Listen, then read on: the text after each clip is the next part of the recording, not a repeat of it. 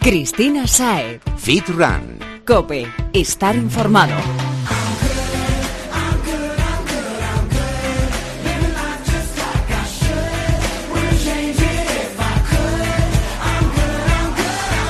Muy buenas, Fitrunner, y bienvenido a este nuevo capítulo de Fitran Cope, tu espacio de actividad física y hábitos saludables. Así que, si tu objetivo es ser un chico o una chica fit y sacarle el máximo partido a tu día a día, estás en el lugar adecuado. Aquí conoceremos de la mano de profesionales y expertos los porqués necesarios para tomar las decisiones adecuadas en cuanto a entrenamiento y nutrición se refieren.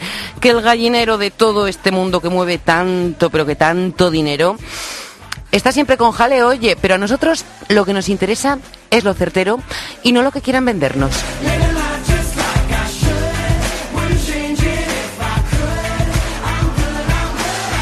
Esta semana hablaremos de un tema que lleva días en boga de todos y que está suscitando una gran polémica y aún dará que hablar. Opiniones diversas que nos llegan por parte de los que mandan, de los que saben, también de los que se suponen que saben de los que influyen y total que a los consumidores nos están volviendo locos. ¿Ya sabes de lo que se trata? Bueno, ahora mismo empezamos con ello, pero antes toma nota de las redes sociales del programa y así estás al tanto de todo y puedes ponerte en contacto con nosotros para manifestar tus inquietudes, dudas y opiniones, porque como no podía ser de otra manera, tú ocupas un papel central en todo esto. Estamos en Twitter, somos arroba fitran-cope. En Instagram nos puedes buscar como arroba fitran-es. Y por supuesto puedes contactar con nosotros a través de facebook.com barra fitrancope. En cualquiera de esos canales te leemos, te escuchamos. Menudo ruido. Ruido y fuerte el que está generando este tema. El semáforo de la nutrición. Anda que menudo nombrecito, ¿eh? Tráfico de alimentos. Bueno, no vamos a ser mal pensados, que ya me veo venir. Total, que el Ministerio de Sanidad ha anunciado que en España se va a empezar a aplicar el sistema Nutri-Score, apodado como el semáforo nutricional porque a nosotros esos de los anglicismos pues como que no nos va mucho. Se pretende aplicar a partir del próximo año, de 2019, y esto consiste en un etiquetado de los alimentos que los categoriza eh, por colores y letras, y además en un lugar visible, según entiende este sistema, será de más a menos saludables, verde más sano, rojo menos, A más adecuado, E menos. Bueno, algo así como en los electrodomésticos. ¿Te suena? Que eso ya llevamos viéndolo unos años. Bueno, un sistema que viene aplicándose en otros países de nuestro entorno, como es el caso de Francia, desde hace ya bastantes meses, un añito largo, y que según las asociaciones de consumidores y de la mismísima Organización Mundial de la Salud, está teniendo resultados positivos. El caso es que, sea como fuere, con este mecanismo de identificación, un refresco sin azúcar sería más sano que el aceite de oliva o este idéntico a una manzana. Un poco raro, ¿no? Bueno, cositas como esta Mm, son las que están suscitando el revuelo tremendo que estamos viendo en todos los sitios, conversando en los ascensores, en los descansos y con los compañeros de entreno y otras actividades ociosas. Hay gente a favor, otros que lo consideran todo un despropósito. Vamos a ver qué opinan los expertos de este tema. Hoy está con nosotros el nutricionista José Andrés Sanbenito. Hablamos con él en la anterior temporada sobre los alimentos procesados y no podía haber nadie mejor para explicarnos este tema y ahondar en lo que implica, dado que mm, no solo es un crack, como pudisteis comprobar en su momento y si no lo hicisteis lo vais a hacer, sino que además su opinión es más cara que el oro, pues no se vendería ni por el mismo. José, bienvenido y muchas gracias por atender a los micrófonos de COPE. Hola, buenas tardes. Bueno, José, semáforo de la nutrición o Nutri-Score. Como tú seguro que lo conoces mejor que yo, cuéntanos un poquito más al respecto y a ver si nos queda claro en qué se basa este método para clasificar alimentos y qué es lo que nos vamos a encontrar ahora en los supermercados a la hora de ir a hacer la compra. Vale, muy bien. Como bien has comentado, se trata de un método en el cual se, se pretende que el consumidor tenga más facilidad para saber escoger unos productos que sean más adecuados, ¿no? Y unos pues desechar los que son digamos más o sea que son peores eh, a nivel de salud. Realmente mm, hay cinco letras están asociadas a cinco colores como también has comentado y en función a eso serían pues más óptimos o menos óptimos no entonces eh, los valores que se, aquí se intentan escoger es, son negativos en función a aporte de grasa saturada, en función al sodio, la energía, eh, que son las calorías totales, o el azúcar. Y son positivos, o sea, se da una, una, una mm, valoración más positiva si son frutas, frutos secos, gramos de fibra o los gramos de proteína que pueda contener. Bueno, entonces, ¿cómo se puede explicar esto que he mencionado de que un refresco sin azúcar pueda ser equiparable a una manzana? Claro, el problema es que las redes sociales también han hecho eco, pero lo han distorsionado un poquito. Se han sacado las cosas de, contexto, porque realmente lo que está diseñado es para que se puedan comparar productos dentro de una misma categoría. Por ejemplo, cereales. ¿Vale? Entonces, ¿qué pasa? Que un aceite de oliva no tiene ningún tipo, o sea, no tiene nada que ver con una Coca-Cola cero. Entonces, es un poco, digamos que puede ser uno de los fallos que este sistema puede tener. Y, estas categorías, ¿no? Porque has dicho que, claro, está diseñado para elegir una variedad dentro del mismo grupo de alimentos. Vamos a saber identificarlas. Quiero decir, ¿nos van a ordenar los productos de manera diferente en las estanterías? ¿Nos va a explicar el Ministerio también que esto es así? Porque ahora mismo yo creo que estamos todos bastante confundidos. Claro, es que es una medida que realmente también lleva a la confusión, ¿no? Porque a lo mejor sí que... Ya veremos a ver cómo lo organizan los supermercados pero, por ejemplo, te voy a poner un, pues es una comparación para que veas. Un chocolate de 85% podría tener una C, ¿vale? Estaría, digamos, dentro de, un, de una escala que sería bien, estaría bien. Apto, exacto.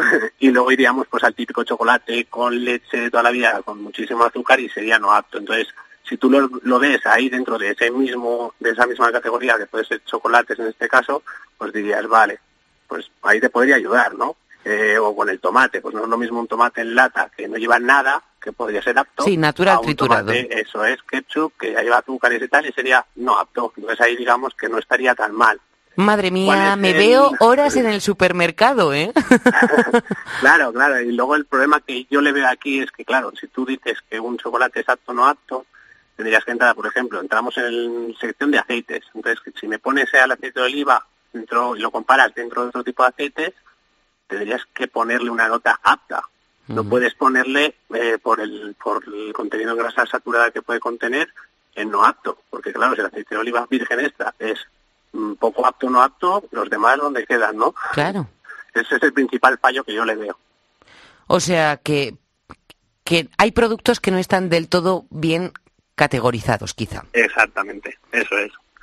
Y que eh. luego, evidentemente, es algo muy banal. Está no, profundiza, no puedes eh, traducir un alimento como apto o no apto simplemente por, por el contenido de sodio, el contenido de proteína y si lleva o no lleva grasa saturada. Y más cuando hoy en día está totalmente desmentido los problemas que esta podía traer. ¿Puede ser, independientemente de que sea un poquito confuso de primeras, una buena forma de distinguir los alimentos y de elegir lo que queremos realmente llevarnos a la boca? Porque hemos dicho en otras ocasiones que esto de leer las etiquetas no se nos da nada bien porque contienen mucha información que al final no sabemos dónde mirar.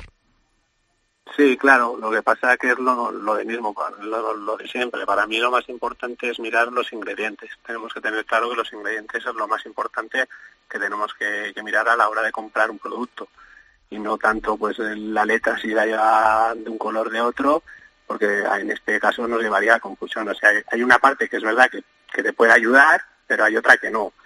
Entonces el consumidor de a pie que está preparado para saber exactamente qué es bueno, que no es no bueno. Bueno, es que es un poco complicado. Al final todo el mundo también sabe que una pues un producto de repostería eh, no es bueno y una fruta pues sí que es buena, ¿no? Pero los, carros de la compra, por desgracia, están llenos de una cosa y no de otra. Entonces, ¿hasta qué punto llega a ayudar a, a la persona realmente a cuidarse? Yo creo que es un poco un, se está desviando la atención. Hmm. Que quizá habría que invertir si lo que queremos es procurar unos hábitos más saludables y reducir los índices de obesidad de este país, invertir en educación, ¿no? Quizá para, para que sepamos desde bien pequeñitos cómo debería ser una dieta equilibrada. Exacto, exacto. Al final el problema no se soluciona así. Todo el mundo sabe que fumar es malo, pero la gente fuma, ¿no? Eh, con la alimentación pasa lo mismo. O sea, prácticamente todo el mundo sabe, como te he dicho antes, que, que hay, hay alimentos que son malos, hay ultraprocesados que son malos y luego tenemos claro que pues eso, frutas, verduras, la carne, el pescado, todo lo que nos lleva etiquetas son, son alimentos saludables, pero ¿por qué la gente sigue comprando algo que sabe que no es bueno? ese es el problema. Entonces, para mí con este tipo de formato lo único que se hace, pues básicamente es desviar la atención o, errar el tiro. No, no, tiene, no tiene mucho sentido, la verdad. O sea que en lo que respecta al cambio hacia unos hábitos más saludables, mm, no lo ves. No, no lo veo. Creo el, el problema de base es, es mucho más profundo, desde intereses que tiene la industria hasta la propia educación, vamos, es, es bastante complicado, ¿eh? Bueno, como hemos dicho, todo esto mueve muchísimo dinero, sobre todo el tema de la alimentación, porque todos necesitamos comer y, claro, al final... Es un negocio muy lucrativo, al final nadie puede escapar de él. Hmm. Y la gente, pues somos un poco como marionetas del propio sistema, pero por eso a veces llegan medidas de este tipo, pero que nadie espere que, el problema de España va a solucionarse por esto. De hecho, en Francia eh, sí que hay voces optimistas que dicen como que está funcionando, pero los datos reales no nos dicen eso. ¿eh? Mm. Están diciendo que, vamos, básicamente es más de lo mismo. Encima, echa la ley, ya sabes. Echa la trampa. Echa, la trampa, exacto. Bueno, ¿qué alternativas propondrías tú a estas ocurrencias ministeriales? Porque, porque a fin de cuentas no sabemos muy bien mmm, para qué van a servir realmente. A ver, si al final están poniéndole a un producto, si es más apto o menos apto, pero al final, pues unas galletas María de toda la vida te pueden costar 50 céntimos y das de comer a, a todos tus hijos y un mango te vale dos euros, ¿no? Entonces, mm. buscar el por qué pasa eso, ¿no? Buscar por qué hay grandes empresas que están siendo subvencionadas con dinero público, porque hay otras que se les hace la vida imposible para que salgan a flote, ¿no? Entonces, si buscamos el problema de fondo, no solo es algo educacional, es algo que el gobierno debería también de, tener claro, que, es el, el, problema que tienen es también a nivel de industria, es a nivel económico, no solo a nivel pues, social. ¿no? Entonces, una vez se, intente atajar ahí el problema, sí que daría resultados. Claro, pero mira, precisamente por, por esto del poder de influencia de la industria, me sorprende algo como lo del aceite de oliva, porque es un sector que a fin de cuentas es muy importante en nuestro país, hablando económicamente, ya no solamente nutricionalmente. Sí, pero también piensa que también al final formamos parte de la Unión Europea, eh, no va a ser algo exclusivamente de España y luego que, existen también bastantes mitos, como te comentaba, el tema de, las grasas saturadas. Si tú hmm. piensas que un producto es malo por contener grasa saturada, pues mira, la mantequilla también estará en un muy mal lugar y realmente no es así. O sea, es que ya está desmentido. Habría que renovarse un poco más también. ¿eh? Y eso también es una, una crítica a la mayoría de profesionales del sector eh, partiendo por desde médicos hasta nutricionistas, básicamente todo, eh, hay que hay, hay, que renovarse porque esta es una ciencia que cambia muchísimo y, vamos, yo yo creo que también habría que exigirlo. Sí, bueno, siempre se ha dicho que en todos los ámbitos que nos atañen eh, la regulación va por detrás de, de la realidad social. Exacto. Bueno, José, vamos a ver qué opina el sector de los supermercados sobre este tema y ahora volvemos contigo que tenemos pendiente una charla con los oyentes y seguro que nos puedes ayudar y mucho a aclarar todo este lío que no está haciendo, como hemos dicho, más que confundir a los consumidores que a fin de cuentas ya saben lo que es mejor y peor, aunque no sepan quizá entrar en el detalle y siguen eligiendo pues pues según sus gustos y apetencias. Bueno, pues danos un minutito y ahora estamos contigo gracias.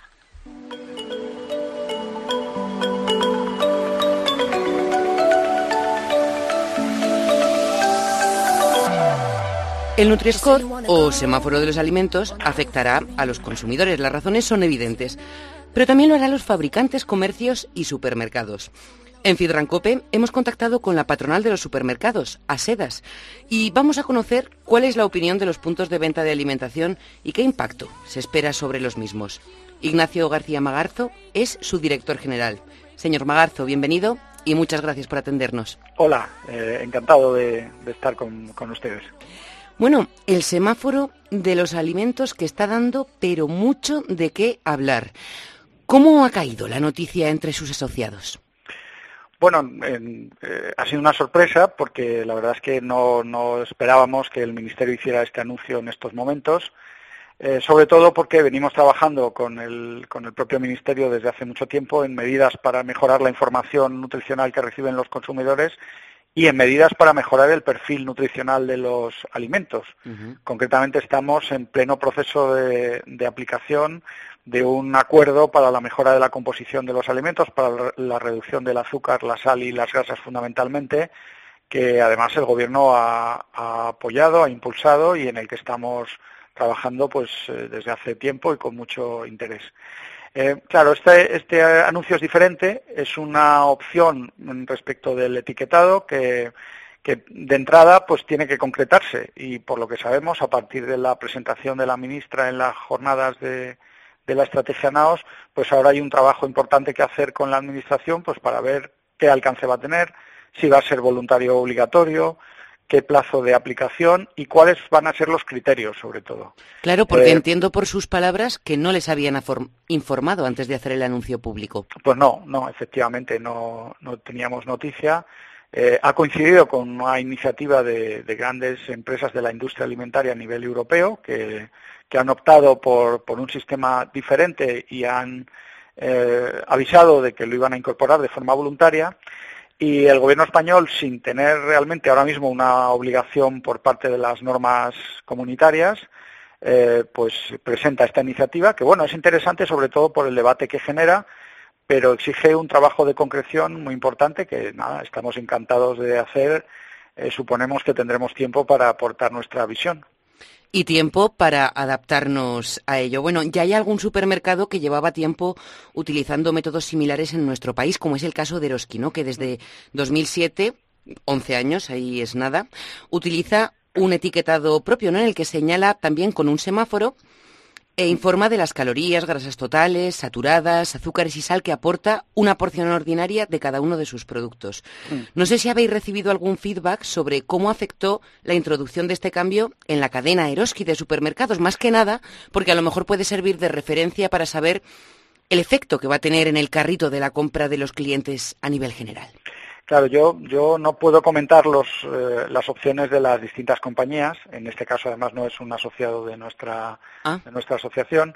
Pero eh, lo que sí eh, puedo decir es que todo el sector, y en el caso de los supermercados que yo represento, que son la mayoría, llevamos años colaborando con la Administración que ha dado pasos importantes de regulación para eh, facilitar una mayor información, no solo sobre componentes nutricionales, sino sobre todos los componentes de los alimentos, alérgenos, alegaciones nutricionales. Y eh, aquí tenemos un faro que ilumina, digamos, todos nuestros esfuerzos, que es la Unión Europea. Eh, como el etiquetado influye mucho a la hora de mm, garantizar la libre circulación de los productos, de todos los productos a lo largo de la Unión Europea, bueno, pues hay una serie de normas eh, que van avanzando y que eh, siempre tienen su origen en, el ámbito comunitario y es algo que todos entendemos. Es, lógico que sea lo más homogéneo. Por ejemplo, hoy la forma en la que se identifican los, los alérgenos en los, en los alimentos esa manera de destacarlos dentro de la etiqueta, pues si, si, tienen gluten o si tienen trazas de frutos secos, por ejemplo, eso es consecuencia de años de trabajo y de una norma comunitaria. Sobre alegaciones nutricionales, lo mismo. En el caso de los perfiles nutricionales de los productos, que es de lo que estamos hablando en, esta, en este trabajo, en esta labor de lucha contra la obesidad, no hay aún una norma unificada a nivel europeo. Nosotros pensamos que lo lógico es que termine habiéndola.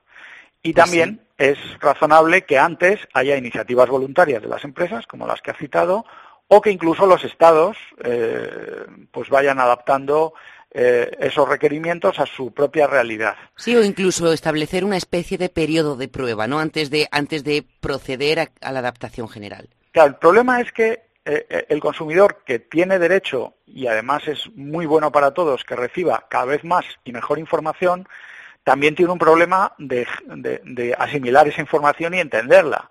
Y en todas las encuestas a consumidores pues nos dicen que el etiquetado eh, eh, quieren que sea lo más exhaustivo posible y tener todo tipo de información, pero que a la vez es difícil de leer y comprender. Eh, por eso, este tipo de iniciativas que, por ejemplo, con un semáforo de colores tratan de simplificar.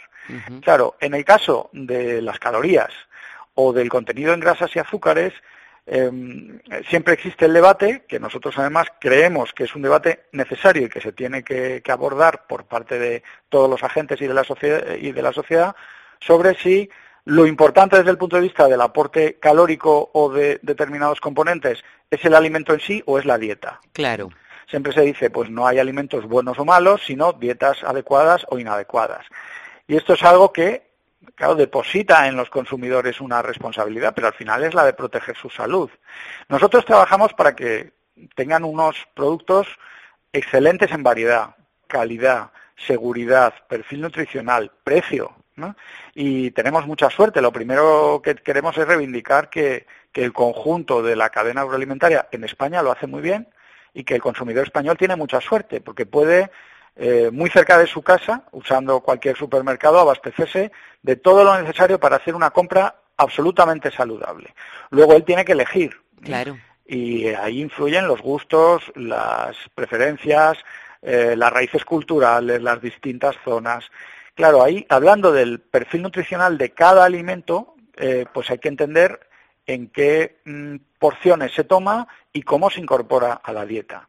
Lo mejor es que eso se analice alimento por alimento, eh, zona por zona, perfil de consumidor por el perfil del consumidor. Todos hoy sabemos que los niños pues son especialmente sensibles que difícilmente pueden ser ellos prescriptores y que pues probablemente los adultos, los padres, tienen que ayudarles a, seleccionar una dieta adecuada, que por supuesto tiene que, incorporar sobre todo productos frescos, frutas, verduras y, esa pirámide. A partir de ahí, ¿qué información damos en cada eh, eh, en base de cada alimento concreto? Pues es complicado si el consumidor no tiene una información adecuada para elaborar su dieta. Sí, o sea que habría que empezar un poco por educar al consumidor, ¿no? De qué, para qué y cómo distribuirlo a lo largo, como dices, de una dieta para que sea una dieta equilibrada, que no tenemos por qué tener restricciones, pero sí que tener en cuenta lo que nos estamos llevando a la boca en cada momento. nosotros, pues en principio no estamos de acuerdo con que se demonice ningún alimento, porque todos los que están hoy en el mercado han pasado estrictos controles de calidad, tienen unas obligaciones y una responsabilidad que asumen los que los fabrican y los que los venden para cumplir requisitos muy exigentes y la información que se da al consumidor es muy buena. Eh, es muy buena en el etiquetado, es muy buena en la, en la web. A partir de ahí, si no se demoniza, lo, importante es que pues, la gente sepa cómo eh, incorporarlos a su dieta. Llevamos años trabajando en perfiles y en pirámides nutricionales, en el tipo de alimentos que hay que consumir a diario o dos o tres veces por semana o eventualmente o muy de tarde en tarde, porque todos sabemos que hay eh, alimentos para cada ocasión. Obviamente, si nosotros alteramos eso, por mucho que la etiqueta eh, nos avise del número de calorías, pues estaremos incurriendo pues, en, una dieta que a medio plazo puede terminar afectando a nuestra salud y siendo inadecuada. Mira, en esa línea que quería ir yo precisamente, porque no sé si habéis mm, hecho algún tipo de, evaluación pronta, porque ya sé que todavía no, ha dado ni siquiera tiempo de medir cómo va a impactar esto, ¿no? Pero, pero de cómo puede afectar a la cesta de la compra de los hogares, porque en definitiva, para bien o para mal, eso tendrá también un impacto en la cuenta que tenga que pagar el cliente cuando, cuando vaya a recoger su compra. Entonces, no sé si, si esta medida puede suponer un cambio en los hábitos de consumo. ¿Cómo, cómo lo ven ustedes? Bueno, pues eh, la verdad es que es una, una pregunta muy difícil de contestar. Eh, nosotros tenemos la sensación día a día, 16 millones y medio de personas vienen a las tiendas de supermercados de nuestra asociación. Todos necesitamos comer. Claro, de que el consumidor es muy inteligente, que sabe elegir, que rechaza los productos que no le aportan valor, que no lo hace, y que a la vez pues compara y escoge la mejor opción. Ahora bien, una vez que está en su casa, pues claro, elabora su dieta pues de una forma más o menos adecuada en función de sus gustos de preferencia, de su información, de su formación o simplemente de su edad o del momento de su vida en el que está. Entonces ahí, eh, claro, es muy complicado pensar que mediante un nuevo etiquetado que alerte sobre una información de la que hoy ya se dispone, pero digamos lo hace de una forma más llamativa, Eso, eso va a influir en el cambio. Si es que probablemente lo que hay que asegurarse es de que todo el mundo adapta mejor su dieta. Entonces, hoy en día hay problemas identificados en la composición a la dieta, obviamente.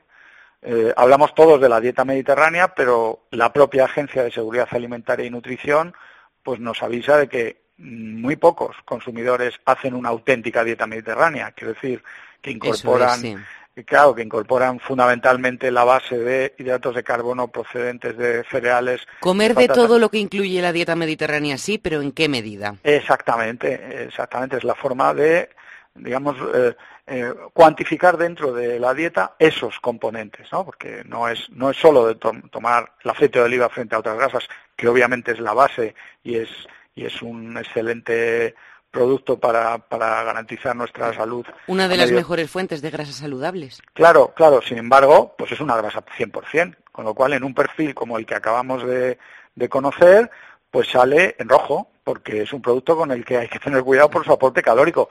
Yo creo que todo el mundo eso lo sabe. ¿eh? Entonces, eh, además de eso, mm, ¿vamos a incorporar el resto de alimentos de una forma adecuada? pues yo creo que no es suficiente con, avisar en cada uno de los de los eh, envases sobre el contenido. Yo creo que es mejor eh, y realmente profundizar en el conocimiento sobre cómo se tiene que incorporar esa pirámide nutricional. Pero en fin, en todo caso es un debate muy interesante, muy necesario y que estamos dispuestos a dar aportando pues nuestra nuestra contribución a lo que nosotros creemos que los clientes que vienen todos los días a nuestros establecimientos entienden mejor, valoran mejor, incorporan mejor.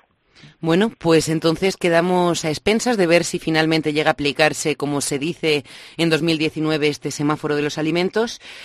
Y en caso de que sea así, volveremos a hablar con ustedes a ver si estamos viendo un impacto real en la cesta de la compra o si, como acaba de decir al final, el consumidor puede Mm, querer verlo o no, pero es consciente de lo que se lleva a la, boca y, bueno, hay hábitos que son muy difíciles de cambiar y que un simple etiquetado no va a modificar.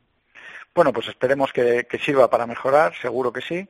Y en todo caso, pues vamos hablando a lo largo del proceso de esta y de otras cuestiones que son muy necesarias para, para que los consumidores conozcan eh, cada vez más lo que todos los sectores afectados pues hacemos por su salud. Sin lugar a duda, una sociedad además cada vez más concienciada con, con, la salud y con la necesidad de cuidar eso ya no solo mm, lo que come, sino el descanso, el, ejercicio físico, etcétera, y que bueno, esta medida, si la buena fe claramente la tiene, veremos qué impacto puede tener. Muy bien. Ignacio García Magarzo, muchas gracias por dedicarnos su tiempo y acercarnos el punto de vista de un sector que es fundamental en la cadena alimentaria. Pues muchísimas gracias y hasta pronto. Hasta pronto. Cristina Saez. Fit Run. Cope. Estar informado. Ahora sí es momento de escuchar cómo ha caído esto en los hogares españoles.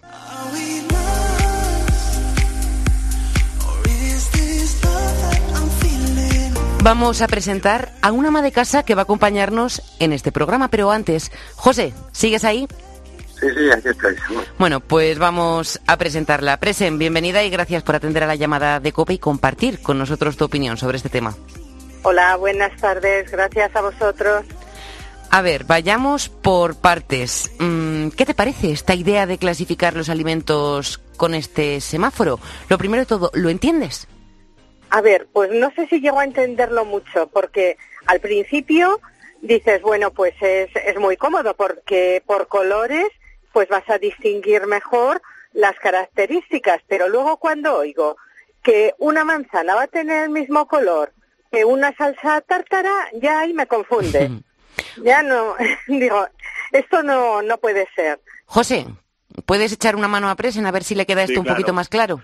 Pues este era uno de los, de los mayores problemas que, iba a tener este tipo de, sistema, ¿no? Al final es eso que Mm, ellos te, o sea, la, gente que intenta instaurar este, este nuevo concepto, lo que buscan es que la persona sea capaz de categorizar los, los alimentos y poder separarlos, ¿vale? O sea, que si son cereales son cereales, si son lácteos son lácteos, si son aceites son aceites. Pero claro, es que el consumidor no va a valorarlo igual, porque a lo mejor una persona, eh, muchas personas ven un cereal y piensan en los típicos cereales azucarados de toda la vida, pero luego ven avena y lo ven, sí, saben que es algo más natural, pero no lo no piensan que está en el mismo, digamos, en grupo de alimentos, ¿no? grupo de alimentos. Hombre, si piensas que en la misma línea de producto que vas a la, a la zona de desayunos y todos los productos, pues no sé, puedes elegir el color dentro de productos del mismo gremio, entonces puede ser interesante porque dices entre cuatro cereales, pues cogeré el verde mejor que el naranja. Sí, o sea que para ti, Presen, la solución sería que estuviesen ordenados por estas categorías, ¿no? Por las que han hecho este semáforo. Pues sí. Entonces se entendería que tiene un sentido. Pero sería un poco más complejo, porque claro, eh, cereales, vale, pero ¿qué incluyes como cereal? Porque, claro, una cosa es decir cereales de desayuno, otra cosa es decir productos que están hechos con cereales, barritas energéticas, eh, ¿dónde lo metes? Mm, ¿Sabes? Es a lo que me refiero, es un poco más complejo. Y luego que es que mm, los criterios que han sido seleccionados de aporte de grasas, de energía, pues que un aporte de energía, eh, cuando tú comes, comes para nutrirte, o sea, que un alimento sea energético no tiene nada de malo. Entonces, si tú crees que es algo negativo porque tiene una puntuación negativa, porque tiene calorías suficientes como para determinar que ese producto es elevado y que no está bien, es que es un error. Entonces, eh, si la base es errónea, de ahí para arriba todo va a ser erróneo. Y entonces no está, no está, digamos, en ese, en ese aspecto no está bien hecho. Que no digo que, que esté mal el, este, digamos, este semáforo de colores, sino que tiene que mejorarse, porque si no mm, va a ser más de lo mismo. Presen, en los hogares tradicionales españoles se tiende a utilizar el aceite de oliva mm, en abundancia. Sí. Eh, ¿Cómo ves esto de que el aceite de oliva tenga una calificación negativa? Eh, pues muy mal, porque es que contradice la dieta mediterránea con, con lo del semáforo.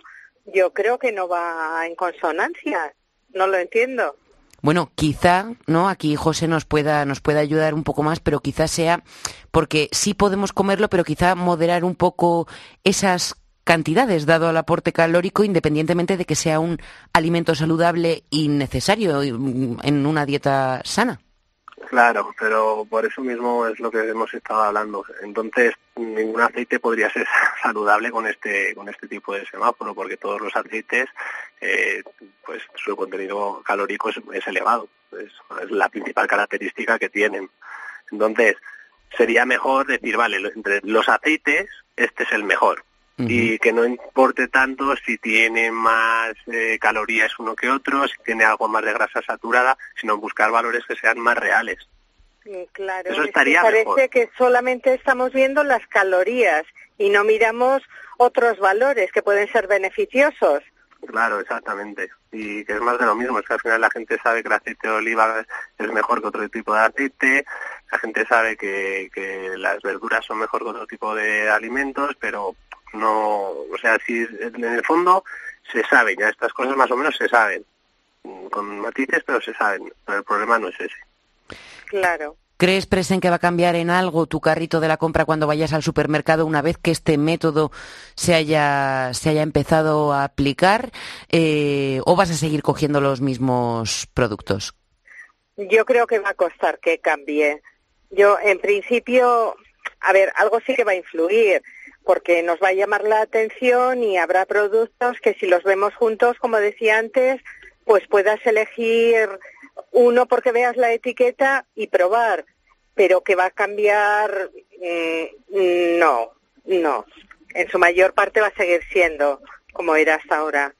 Bueno, creo que en definitiva es a la misma conclusión que hemos llegado en la conversación con José, en la conversación con el director general de Asedas, y es que al final tenemos creados unos hábitos que, lo mismo que, como bien ha indicado José ahora mismo al teléfono, sucede con el tabaco, ¿no? Sabemos que es malo y aún así quien es fumador sigue fumando. Pues sí. Bueno, Presen, muchísimas gracias por compartir con nosotros tu opinión y esperamos que en el caso de que en 2019 se empiece a aplicar este semáforo de los alimentos, nos lo dejen a todos bastante más claro porque independientemente de que vayamos a hacer o no la misma compra, lo que no queremos es tirarnos tres horas dando vueltas en el supermercado comparando etiquetas. Así es, así es. Esa es otra, que el tiempo es oro. bueno, comparando etiquetas para luego llevarte un carro apto que realmente sea no apto, pero bueno. es un matiz muy importante, José. Presen, gracias por tu tiempo. Nada, gracias a vosotros. Un saludo. Un saludo. José, Sí. Pues como bien indicabas tú antes de escuchar a este ama de casa, parece que, que el carro de la compra no va a cambiar.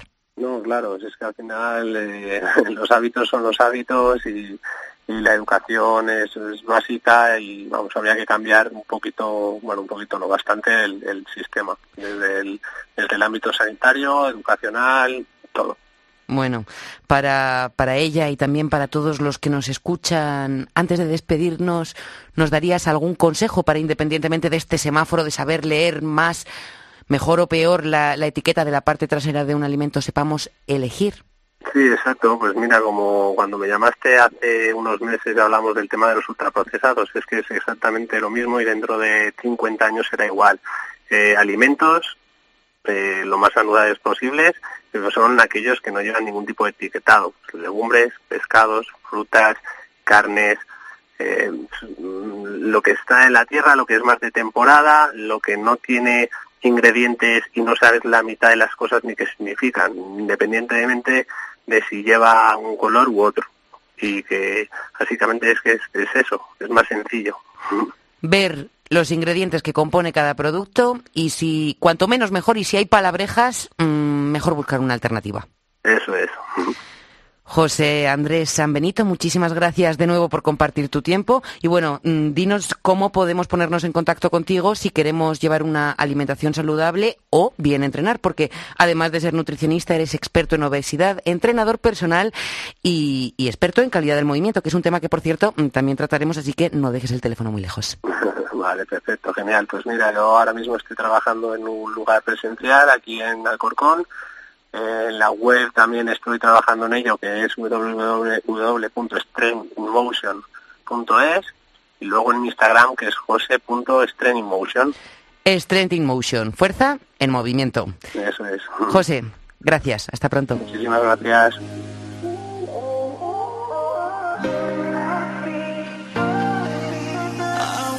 Hasta aquí un tema del que podríamos seguir hablando décadas. Veremos en qué queda todo esto y bueno, tanto si se aplica como si no, nos quedamos con ese consejo que nos ha dado José para saber comprar o lo que es lo mismo, para hacerlo siendo conscientes de lo que nos llevamos a la boca, de lo que queremos para nuestro cuerpo.